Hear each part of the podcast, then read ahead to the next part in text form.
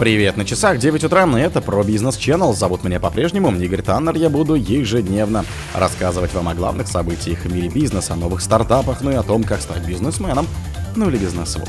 Маск после победы Милеем заинтересовался аргентинским литием. Транснефть договорилась с Минском о росте тарифа на транзит по дружбе. А власти обнулили пошлины на импорт куриного мяса на фоне роста цен. Блумберг узнал о закрытии проекта по идее Маска. Эксперты назвали самые забавные в санкциях США против российской рыбы. Китайские компании попросили у США исключения из санкций против России.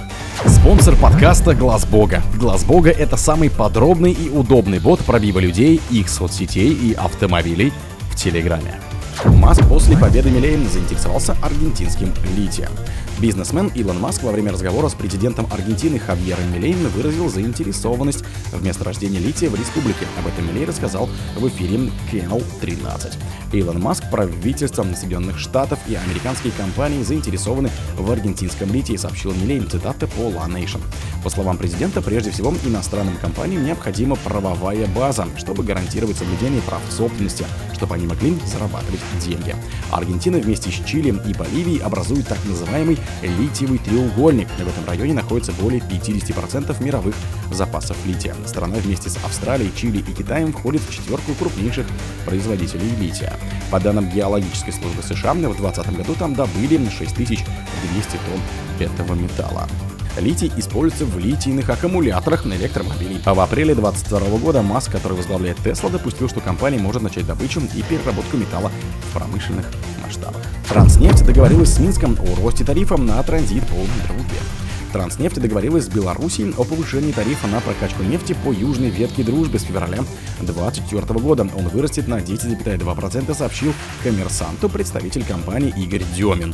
Южная ветка УНЭЧа Броды идет в Венгрию, Словакию и Чехию.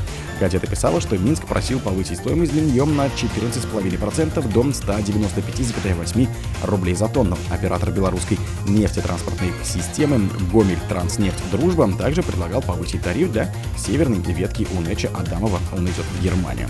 На 43% до 653,8 рублей за тонну передавала издание.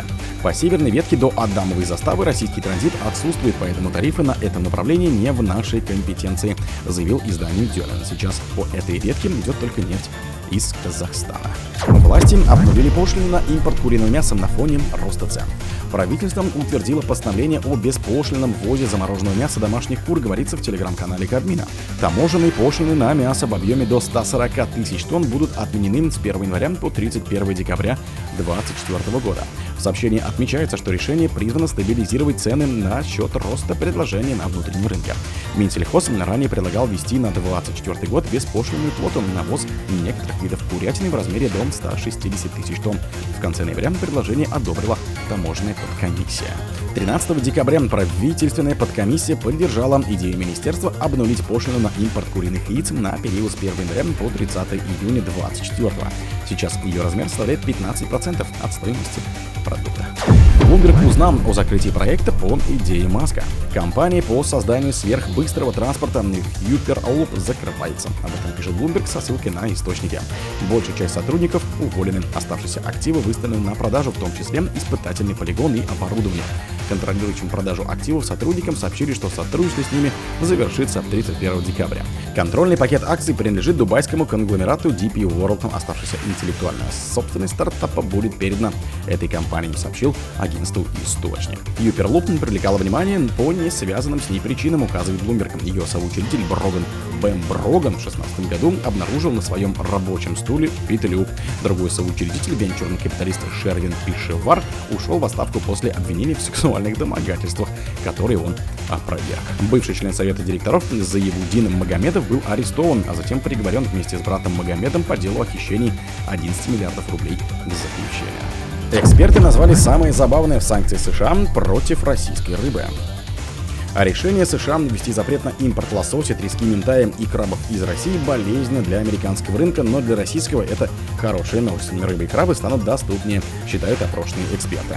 Запретом ввели на продукцию российского происхождения из третьих стран. Объемы сложно оценить, поскольку нам неизвестны цифры импорта США такой продукции из Китая. Но думаю, это существенно. Примерно полмиллиарда долларов. В апреле будет понятно, когда закончится ментаевая Путина, сколько ментая будет экспортироваться в Китай. Самое забавное, что это хорошая новость для внутреннего рынка. Рыба и крабы станут дешевле и доступнее, полагает вице-президент Ассоциации производственных и торговых предприятий рыбного рынка Александр Фомин. Китайские компании попросили у США исключения из санкций против России. Китайские нефтяные компании CNPC и CNOC попросили правительство США предоставить им исключение из санкций против Арктик СПГ-2 нового российского проекта по экспорту жиженного природного газа СПГ. Об этом пишет Роутер со ссылкой на источник в отрасли, осведомленный об этом запросе. Письмо направлено в Управление по контролю за иностранными активами при Минфине США. Ответ пока не поступил, сказал собеседник агентства. Это стандартная реакция акционерного партнера, чтобы защитить наши интересы в проекте, пояснил собеседник агентства. Наша цель — убить этот проект. Мы делаем это, вводя санкции работы с нашими партнерами по G7, сказал в ноябре помощник госсекретаря США по вопросам энергетики Джеффри Пайет. Он подчеркнул лидерство США на мировом рынке СПГ и намерение страны увеличивать свою долю. О других событиях, но в это же время не пропустите. У микрофона был Игорь. Пока.